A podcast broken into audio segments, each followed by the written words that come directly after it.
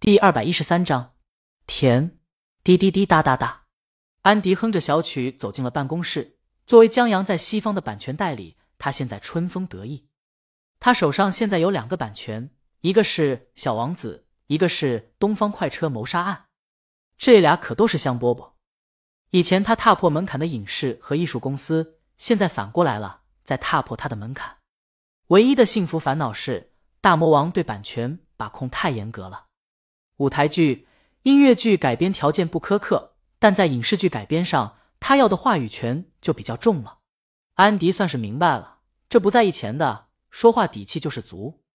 他上次经手的一本小说，作者能卖去就很高兴了，管你最后怎么改，就是白人换成黑人来演，他都不介意。他刚坐下，领导从门前经过，跟他聊了几句，态度很客气，还是催他多和客户沟通沟通。版权舞在手里，待价而沽和让人望而却步，这是两个概念。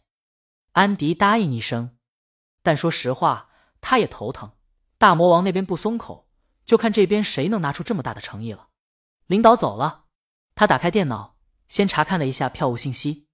他喜欢的南朝偶像就要来这边开演唱会了。他刚出了新专辑，主打歌就是他刚才哼的那首。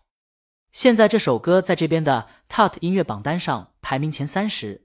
安迪期待进入前二十那一刻，那可是鲤鱼都不曾达到的高度。到时候偶像演唱会一开，指不定还能冲进前十呢。在确认时间以后，他退回到桌面上，在开始一天工作之前，他先看了一眼桌上的合影。合影里一个是他，一个是他的偶像南朝顶流男 solo 歌手。那眼虽然小，但笑起来就觉得里面秋波荡漾，不经意间流出的全是才华和勾人的蜜，让人不自觉的沉醉。这张合影是他上次和男神版权合作时趁机要的，可惜没有签名，下次一定补上。真帅啊！他心里嘀咕一句，打开音乐榜单，打算在偶像歌声中开启元气满满的一天。说起工作，不止上面催，他也着急。这俩版权本来是香饽饽，可条件苛刻之下，渐渐问的公司少下来。这边是觉得影视改编权买过来，就不想让李青宁那边插手了。可李清明那边又不想让这边改得面目全非，譬如现在欧美这边很流行硬汉派推理，这要是把菠萝整一个能打能推理的侦探，那总而言之，这些事情就僵在这儿了。安迪就想，他或许不应该一直捂着这香饽饽等着，或许应该跟手下的人开个会，研究一下谁能接受这样的条件，更容易达成合作，然后去做推荐。他脑袋里想着这些，打算在排行榜上找到偶像的主打歌。为偶像增加播放量的时候，他的鼠标在要找的歌上方停住了。鲤鱼，他一度以为自己看错了，又认真看了一遍以后，终于确认这上面就是让他欢喜、让他忧的李青宁。Sugar，安迪不知道什么时候大魔王有大动作了，竟然有歌一下子冲进了这边榜单前二十。他忙点搜索这首歌，怎么说呢？偶像是业余爱好，大魔王是正正经经的工作，是他现在的铁饭碗，也是他的衣食父母。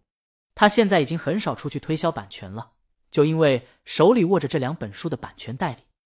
他现在就是偶然去拜访那些影视公司，也不会再有人把他拒之门外，就是拒绝也会客气的找个委婉的理由。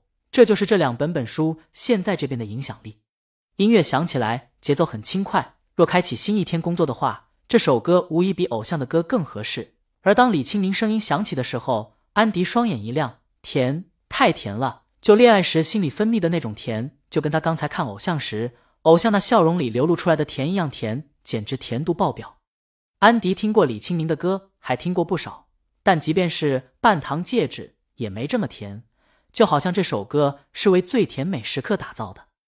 他看了一下这首歌的评论，有说这首歌旋律魔性的，有说这首歌旋律和节奏真棒的，有说大魔王声音太美的，但更多是建议跟 MV 一同使用，效果更佳。